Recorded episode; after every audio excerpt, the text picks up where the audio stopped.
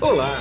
Você vai ouvir agora um episódio do podcast Vida Moderna para ficar atualizado com o que existe de mais moderno e deixa a vida mais interessante.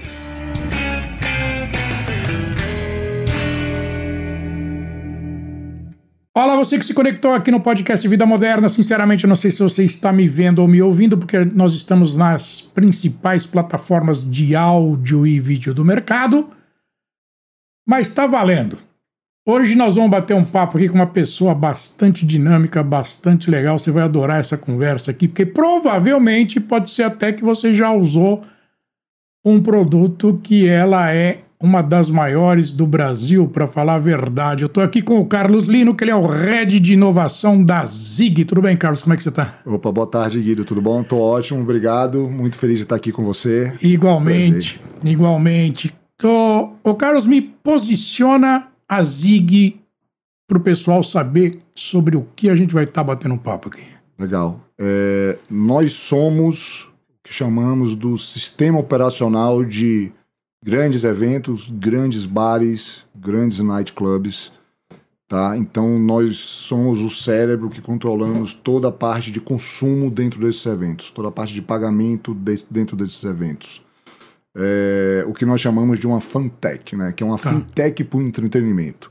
Então, quando você vai, por exemplo, no Rock in Rio, você usou nossa estrutura, nosso sistema para consumir lá dentro. Quando você tá. vai na Fórmula 1, você usou a nossa estrutura, nosso sistema para consumir lá dentro. Tá? Nós somos uma grande empresa B2B. Entendi. Você é o fundador da Zig? Eu sou o fundador da Zig, exatamente. Um dos fundadores da um Zig. Um dos fundadores da Zig. Como é que você chegou nisso, cara? A tua formação qual que é? Bom, eu sou engenheiro civil, formado ah. pela Universidade Federal da Bahia, tá? Uh, mas sou um engenheiro não praticante, né? Yeah. Eu, eu, pratiquei bastante quando eu estava na escola, fui estagiei por muitos anos, eu sempre fui um cara muito ativo. É, mas quando eu me formei, eu descobri que a engenharia não era exatamente o que eu estava procurando, por conta do desafio intelectual que tinha do campo que eu escolhi atuar, que era a obra. Sim. E naquele tempo o mercado financeiro em São Paulo estava começando a fervescer e eu decidi que eu queria vir trabalhar em São Paulo no mercado financeiro. Tá. Eu morei fora um período onde eu me especializei em finanças, tá? Pela Universidade de Berkeley. E aí vim para o Brasil, onde eu comecei minha carreira em bancos de investimento de menor porte, bancos boutiques de investimento. No Sim. meu caso, era até um nome muito sugestivo, que era o Banco Matrix. Tá. Que, por sinal, é o oh. filme que eu mais gosto também, né? É. É, e foi uma experiência super legal, eu me identifiquei muito. Mas quando chegou em 2002, e, e, e isso é uma coisa que eu até devo para o Lula, né? é, o mercado financeiro congelou com medo daquelas eleições. Pois é e eu decidi estudar para prestar para um MBA fora. Né? É, eu acabei passando, fui parar na Universidade de Chicago, na Booth School of Business, que tá. foi a melhor experiência da minha vida. Fiz grandes amigos, tive grandes oportunidades. Uh, estudei com três Nobels, que, Olha, que é, é. para a vida isso, um deles, o Fama, que é o pai da teoria mercado, moderna no mercado de capitais. Sim. Foi uma aula de histórica de, de finanças. me arrepio quando lembro é. dessa oportunidade. E quando saí, essas coisas da vida, tive a grata surpresa de conhecer um outro baiano, é, que era um dos sócios da McKinsey, tá. que me entrevistou e me convenceu de ir para a McKinsey, que foi outra experiência de vida também, que é o, o VJ. Né? Tá que é uma figura sensacional que eu admiro, então mentor. É, tive uma experiência super importante, super gratificante na McKinsey, mas eu sempre acreditei que as coisas têm que ser feitas para você, tem, tem questão de encaixe. Eu não acredito muito em bom e ruim, eu acredito Sim. muito em certo e errado. É, tá? Exatamente. Então é. é. você ser a pessoa certa para aquela função na empresa certa. Eu, eu, eu, tenho muito essa visão, não que você é bom nem que você é ruim. Claro. Tá? E apesar da experiência super gratificante que eu tive na McKinsey, eu acordei que aquilo não era para mim. Pedi demissão com um ano e um dia. Eu até uma surpresa para eles, Oi. mas não era e acho que estava perdendo o meu tempo e o tempo deles, porque eles fazem um investimento muito grande Sim, nas pessoas. E saí para montar é, um dos primeiros venture capitals do Brasil, tá? E o foco era mobile payments, que eu já tinha essa essa aproximação por finanças, o meu background por tecnologia e o celular estava explodindo, foi aquela, aquela época que todo mundo comprando celular, descendo para as classes mais baixas e a tese, cara, mobile payments vai explodir no Brasil. Isso era antes do iPhone ainda, não era? Não? Antes do iPhone. Eu lembro de ter comprado o primeiro iPhone. A gente importou um iPhone para descobrir o que era aquilo. Não existia iPhone, não existia Pois aplicativo. é, é. As transações eram feitas por SMS. Exatamente. as pessoas nem sabem o que é um SMS Não. hoje em dia, e você mandava e recebia dinheiro via SMS, tá? É, e tinha um case muito grande no Quênia. É. Quênia era. Eu lembro desse case. Até hoje, o maior case de mobile payments do mundo é o Quênia, que, é, que realmente foram brilhantes lá. E a gente acreditava que aquilo podia, por características, explodir no Brasil. Claro. Então eu comecei a olhar diversas empresas de mobile payments que estavam usando diversas tecnologias, inclusive pelo mundo. E numa dessas viagens eu conheci um empreendedor mexicano em Austin. Fui, Ah. fui lá conhecer a tecnologia, a solução. Austin ferve também, né, cara? Austin é sensacional. E, e eu acabei ficando muito próximo e, e tenho uma paixão. Eu já morei em diversos lugares nos Estados Unidos. Tá? E Tem dois lugares que eu sou apaixonado. Primeiro é Chicago, Sim. por razões óbvias. Fora o frio, né? Sim, não. Você gosta do frio como baiano? Pô? Eu gosto do frio, mas eu descobri uma coisa que o frio não é tão ruim, o problema é neve em Chicago. É, o problema é neve, exatamente. Eu já morei em Boston é. também, É, bom, então- é pior. É, Né, Tem frio e neve. Chicago só tem frio. exatamente. Então é muito vento, né? Muito vento. É. Que, que acaba sendo legal no verão, que no verão parece É. é, muito quente. É, é. Entendeu? E é, por coisas da vida, a gente teve que desmontar o fundo de venture. E o, o Roy, que era esse mexicano, acabou me chamando para ser o head do projeto dele no Brasil, Tá. que era um projeto de bancarização via o uso de cartões pré-pago. Ele inventou do cartão pré-pago no mundo.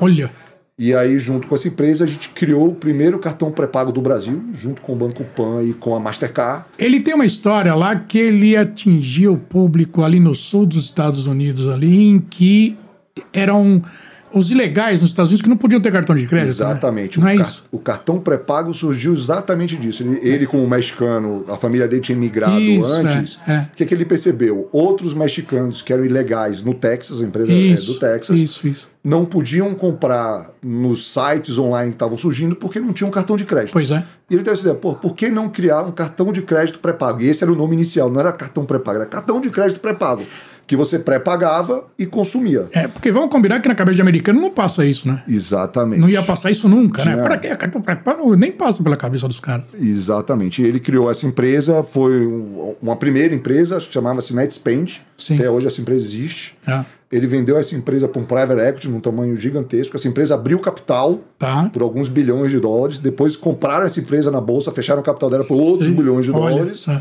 E ele pegou um pedaço desse dinheiro e falou: agora eu quero montar uma empresa que ele chamou de Rev, que quer dizer sonho em francês, para ajudar as pessoas em países emergentes. Tá. Então, apesar de operar em Austin, a, a sede ser em Austin, as operações eram fora dos Estados Unidos. Ele tinha uma operação pequena lá que ele pilotava as coisas Tá. em Austin, mas as operações eram no México, no Brasil, na Colômbia, Sei. no Vietnã, na, em Kosovo, ele operava em leste europeu, porque Tá. o sonho dele era levar a solução para países que precisavam de bancarização. Entendi. Então sempre teve bancarização muito forte na veia, porque passou a ser uma empresa com um objetivo não só de lucro, mas também de ter um impacto na vida da vida das pessoas. Sim. Isso era muito forte dele. Então ele, ele participou daquele pledge do Bill Gates de bancarizar as Lembro. pessoas pelo É, mundo. Então a gente tinha isso muito forte.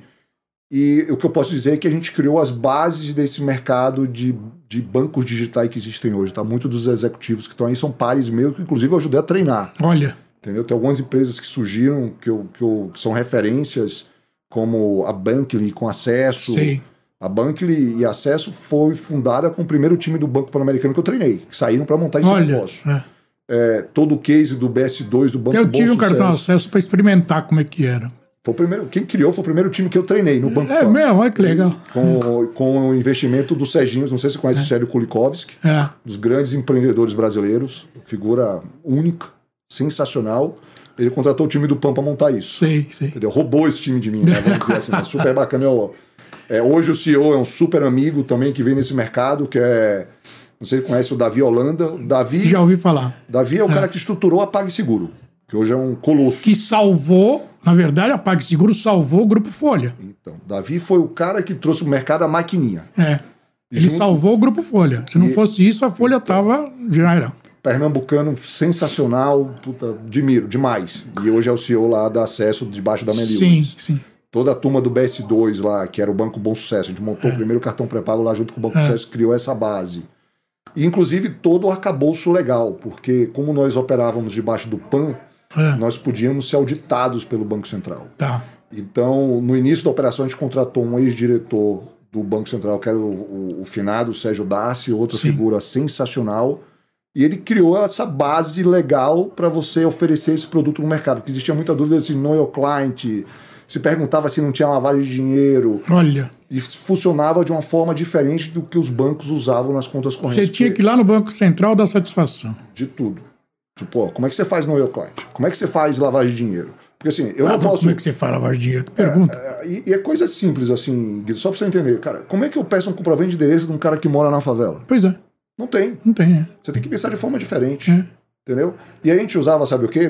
Quando começou os aplicativos, a É. gente pingava o celular dele pra ver onde ele estava, onde ele dormia. E Olha, por aí eu pegava o endereço dele, olha, usando tecnologia. entendi. A gente fazia o que se chamava de um push silencioso no celular Sim. à noite pra saber onde ele passava as noites. É. E por aí a gente validava o endereço dele. Entendeu? Então você começava a pensar de forma diferente. Isso é Analytics, Big Data na veia, né? cara? Exatamente, para resolver esses problemas de como atender essa população. É, A mesma coisa, pô, ele não tem endereço. Como é que eu mando um cartão para casa dele? pois é. Não mando. Vamos botar na gôndola do supermercado. É. Ele vai lá, se cadastra e pega na gôndola. É, é lá. Entendeu? Então tinha que quebrar alguns paradigmas da indústria e se gerava muita dúvida de como a gente fazia as coisas. Sim. Então eu sempre brincava com o Banco Central. é, a questão de know your client conhecer as transações, eu falava, cara, meu concorrente hoje chama-se dinheiro, Banco Central. Sabe quanto você tem de visibilidade de dinheiro? Zero. Pois não é. sabe quem transaciona. Eu posso não ser perfeito igual o Bradesco, de ter 100%. Claro. Mas eu vou lhe dar 90% da informação. 90% das vezes eu sei quem está usando, onde está usando e como está usando. Claro. E por aí eu controlo.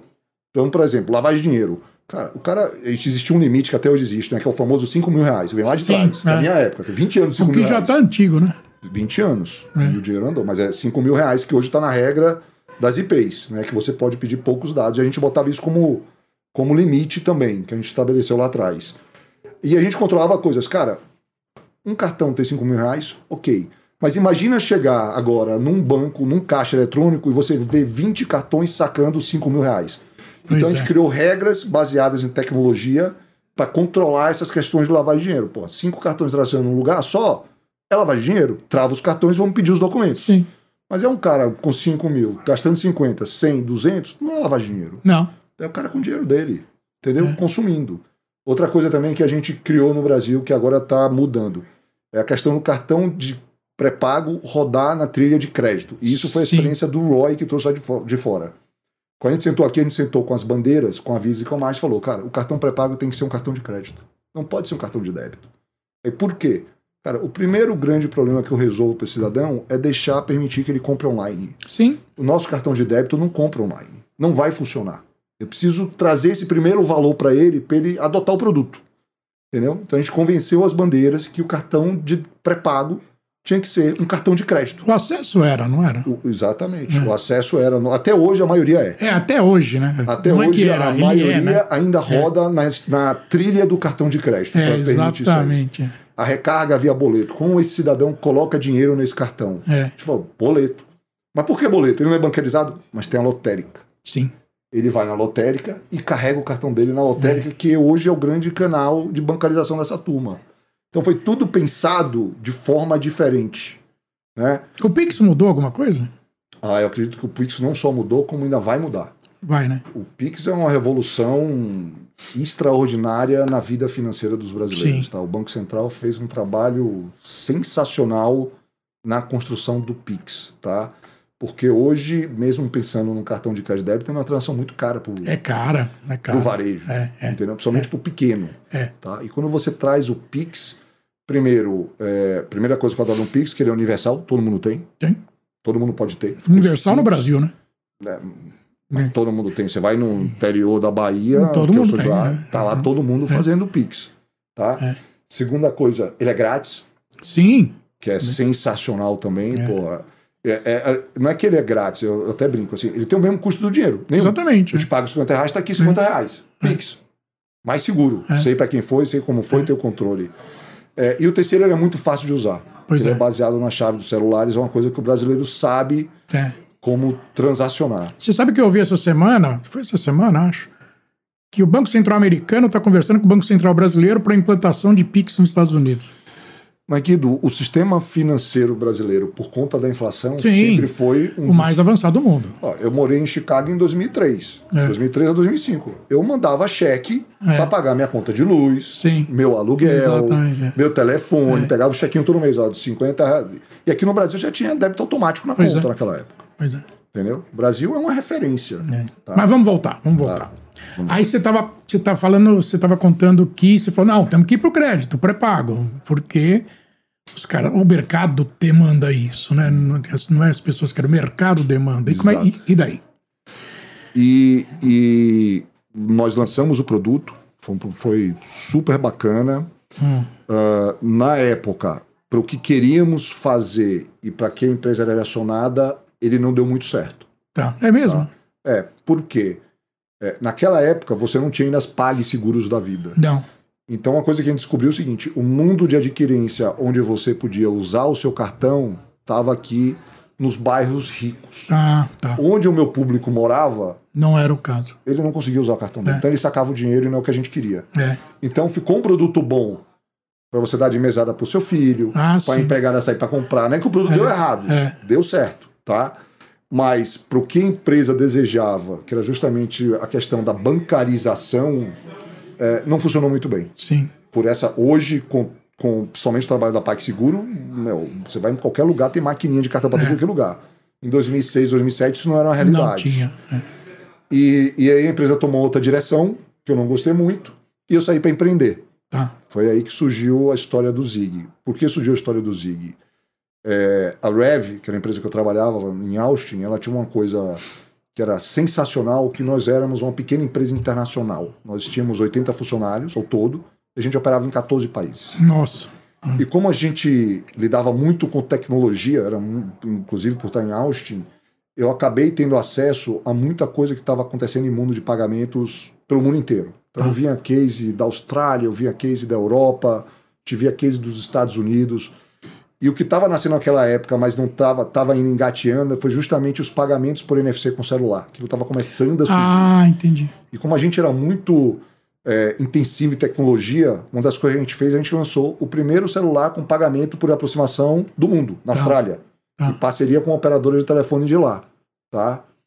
E eu vi aquilo funcionando e falei, puta, onde é que eu aplico isso no Brasil? Tudo... E e uma das dores, até como bom baiano, né? E nós somos da Zig, da Zig Pay, no caso, que é de onde eu venho, nós somos todos baianos, os fundadores, eu falei, Sim. nós sempre gostamos muito de festa. né? Acho que isso está no sangue do baiano. Tá. E para mim, uma das coisas que sempre me incomodou nas festas é que você tá lá para se divertir, você tá lá para curtir, mas, porra, eu tenho que pegar uma fila para pagar. Pois é, eu o tenho que pegar uma esquisito, fila né? para sair. Pô, passei a noite, tô com meus amigos divertindo, tô vendo o show e tenho que sair daqui, vou pegar uma fila para pegar uma cerveja. Aquilo.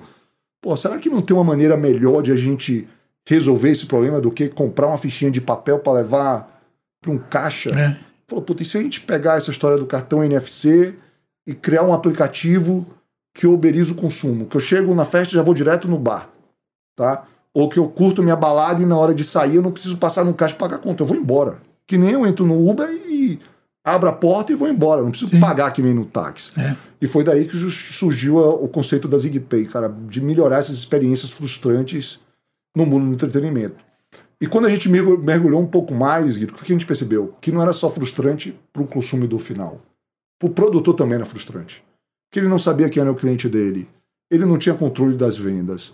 Ele não tinha um controle efetivo do estoque. Sim. Ele não sabia a, a, a qualidade e a produtividade da operação dele para mensurar e- Claro. e, ser efetivo disso. Então ele falou, cara, o buraco é um pouco mais embaixo.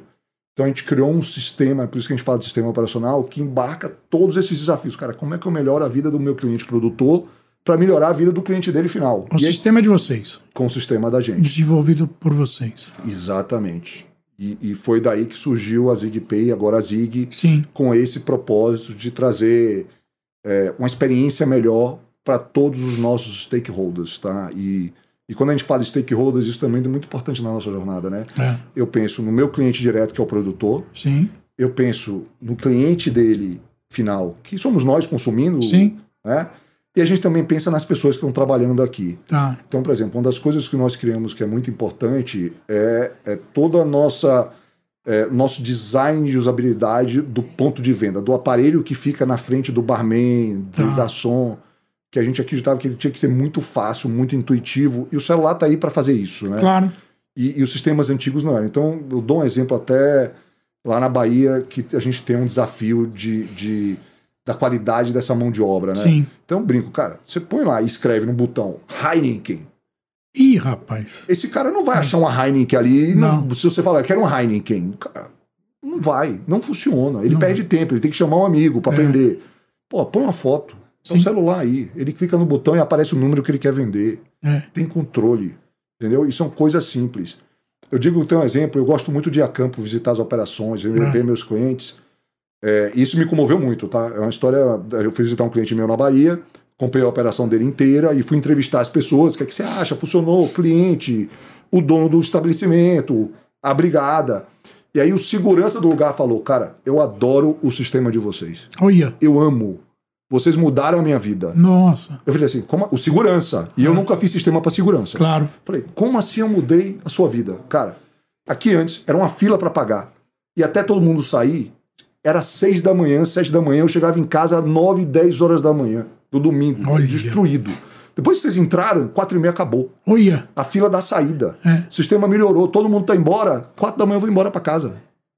Você mudou a minha vida, Puxa vida, hein? entendeu? Impacto. A gente falou, nossa. eu- e Jamais gente- imaginou isso, né? Zero. Eu até me comovi no dia, tá, É. Eu falei, nossa, meu. E, e a gente.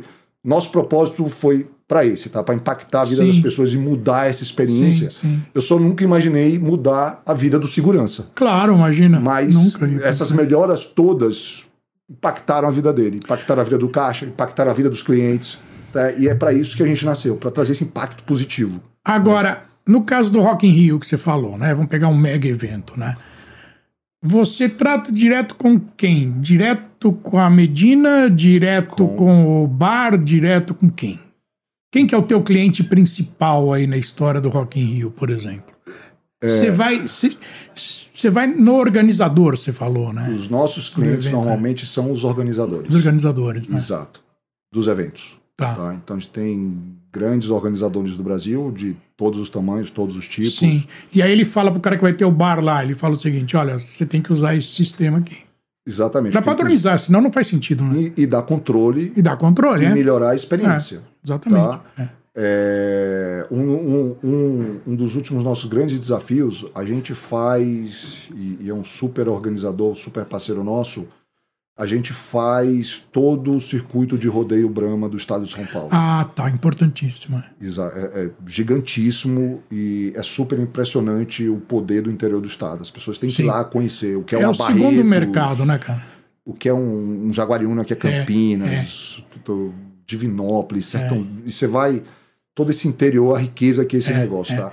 E a gente fez essa migração do modelo de ficha para o modelo de cashless, que a Tá. gente tinha muito receio de como esse público ia, Sim.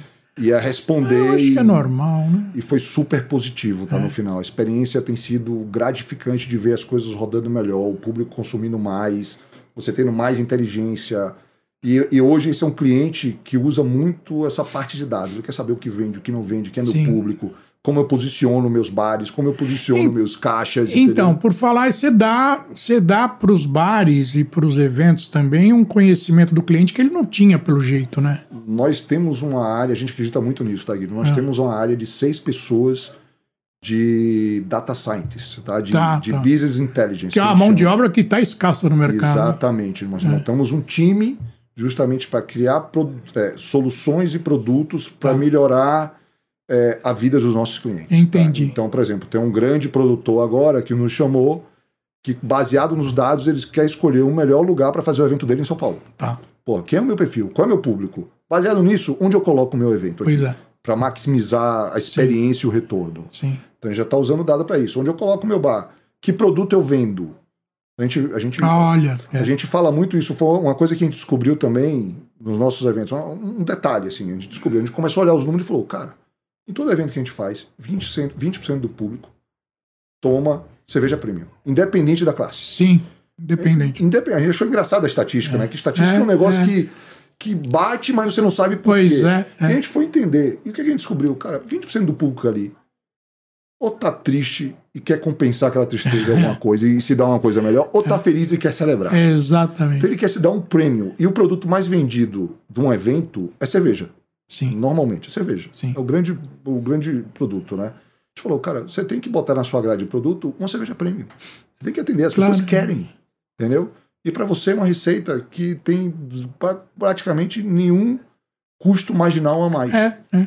Entendeu? Você atende melhor o seu público, você satisfaz um desejo e você fatura mais. E os produtores não tinham essa visão. Outra coisa também importante que a gente sempre fala agora para todos eles é o público feminino é. chegou para ficar quando você pensa em consumo. Sim, As mulheres estão super empoderadas. Sem dúvida. Só que aí foi outra discussão que eu tive com outro cliente meu, dono de um grande bar. Eu falei, cara, tá vendo aqui? E, e a gente tem muito dado em real time, né? Eu abri com ele, aqui, ó. 60% do seu público aqui hoje é mulher, que eu consigo ver esse número, É. né? Tá vendo? É. Agora, olha seu cardápio. Cara, não dá pra oferecer caipirinha de limão. Mulher não toma isso. Não toma.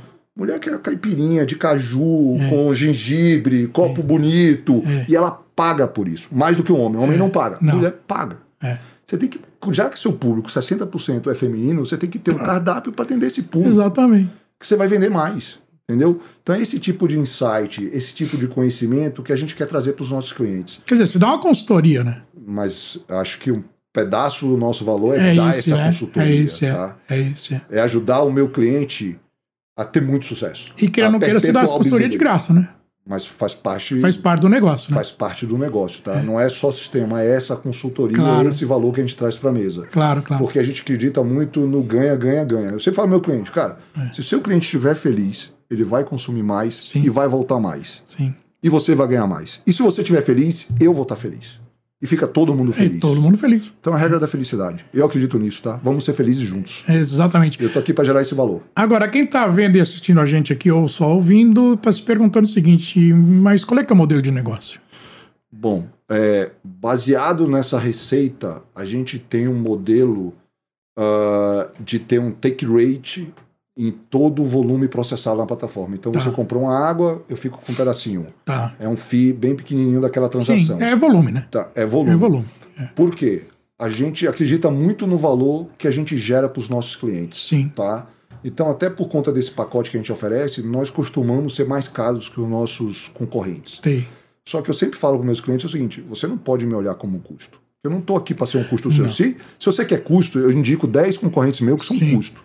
Eu acredito que eu gero valor. Eu acredito que eu trago receita. Então você tem que olhar para mim assim: puta, eu vou contratar a Zig, vai custar, vou dar um exemplo, meio por cento. Tá. Mas eu aumento sua receita em 20%, tá? Sim. E, e eu topo, inclusive, ganhar em cima do aumento de receita, tá, Guido? A gente acredita muito no que a Entendi. gente faz, na nossa tese. Vai junto. Vai junto. Inclusive, é, há duas semanas atrás, meu sócio, que é CEO, estava me contando que ele foi, foi visitar um cliente, que normalmente o cliente não fala isso pra gente, né? É. E esse falou, é dono de um dos grandes grupos de bares, acabou de entrar na nossa, nossa carteira. Tá. E ele perguntou, e aí, como é que tá? Ele falou, Nerope, que é meu, meu sócio, cara, seu sistema é demais. Estou vendendo 30% a mais. Olha. É isso. É. Tá? E, e a gente acredita muito que a gente agrega esse valor e a gente quer continuar agregando esse valor. Faz parte do, do nosso DNA, de usar a tecnologia, de trazer soluções que sejam bem pragmáticas para os nossos clientes. Entendi. Agora me diz uma coisa. O crescimento da Zig, como é que ele está montado? Como é que ele vem crescendo ao longo do tempo? Ele está te surpreendendo em, em alguma coisa? Sim, Guido, a gente está numa fase que eu diria muito boa.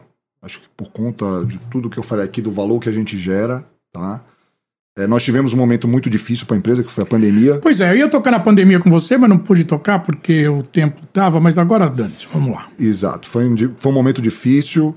É, nós tivemos que reduzir bastante, mandamos 80% do nosso pessoal embora, É mantivemos mesmo, é? só o time de produto, porque a gente acredita fortemente na tese, nós sócios investimos, colocamos É. dinheiro na empresa e graças a Deus, é, pós-pandemia, o setor voltou muito forte. Sim, Nós fizemos uma fusão com o nosso maior concorrente, que é a NetPDV, para É criar uma mesmo? empresa mais forte. É. E com isso, nós nos tornamos, é, com a fusão e com o crescimento no mercado, a maior empresa de cashless do mundo. Tá. Hoje nós vamos terminar o ano com 300 funcionários, tá?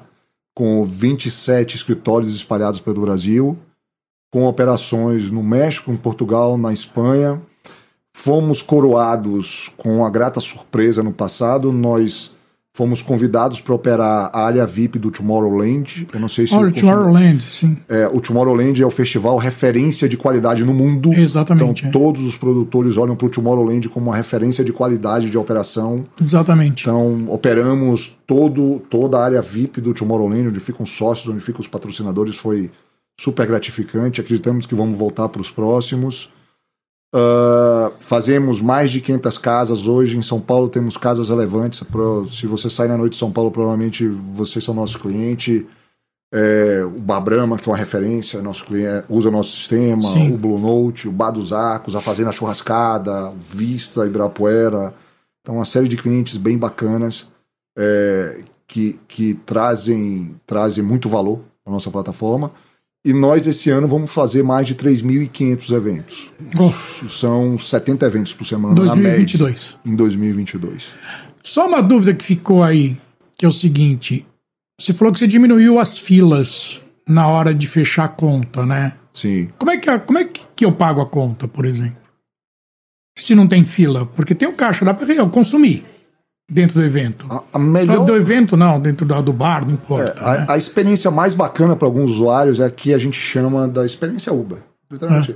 você pode baixar meu aplicativo, cadastrar seu cartão de crédito lá e literalmente... Ah, agora tudo bem. E literalmente você não precisa pagar a conta. Sim. sim é, é. Você levanta e vai embora. E vai embora. E a conta é debitada do seu cartão de forma automática. Sim. E lá tem todo o seu histórico para você conferir, para achar que não fizeram alguma coisa errada. Claro. Tudo que você consumiu está detalhado lá para claro. você acompanhar. Claro. Tá? Então, aquela experiência. Cansei, quero ir embora, meus amigos ficam aí, vou embora. Não tem pegar fila, não tem, sabe? Isso melhora muito. E aí tem outros modelos também. É, você pega operações muito grandes, que nem eu fazendo churrascada, você tem caixas móveis. Quer ir embora. Você levanta a mão, a caixa aparece, paga, vai embora. Né? Ah, sim, tá bom. E pode ser uma pessoa, pode ser o grupo inteiro. Tem uma flexibilidade muito grande. Tá? Quer dizer, aquela coisa de falar, ah, quanto é que tem dá pra cada um? Não, não precisa, né? Nós somos adeptos da comanda individual. Sim. Tá? Do, é a melhor coisa. Do fim do sentou, sorriu, dividiu. É, exatamente. A gente acredita muito nisso, tá? De cada um paga a sua. Dito isso, você pode dividir. Eu quero dividir que seja uma cerveja em 10 pessoas. Sim. A plataforma permite, tá? Não é que não divide. Claro. Mas cada um paga seu fair share. Sim. Né? Certíssimo. O papo tá ótimo, mas eu tenho que te fazer uma última pergunta aqui. Não pode ser outra a não ser por que Zig? O que é um Zig? Isso é uma ótima pergunta. eu acho que eu já citei algumas vezes que nós somos baianos, né? É. E lá, na, quando nós éramos moleques, é, existia aquela noite de sair com os amigos, que era a noite de sair sem as namoradas, que você ia tá. dar uma volta ali e a gente chamava isso do Zig Night. Ah. Era um termo bem comum. Pô, você vai dar uma escapulida ali, então é um Zig Night. É.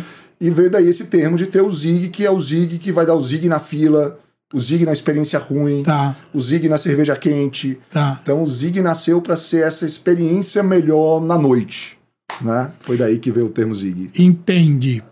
Eu quero agradecer bastante o teu tempo que você despendeu comigo aqui.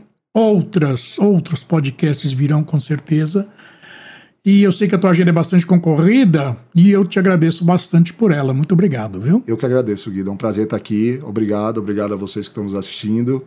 É um grande prazer conversar com você. Obrigado, igualmente. E aqui é Guido Orlando Júnior, diretor de conteúdo e editor do portal Vida Moderna que você acesse em www.vidamoderna.com.br em qualquer plataforma de podcast ou em qualquer TikTok, em qualquer Reels, em qualquer YouTube, você digita arroba podcast Vida Moderna que você cai na gente aqui. Tá bom? E eu te vejo em outro podcast. Tchau! Você acabou de ouvir um episódio do podcast Vida Moderna Assine grátis nos apps Spotify, iTunes, Deezer, Tuning, Google Podcast e Android Podcast.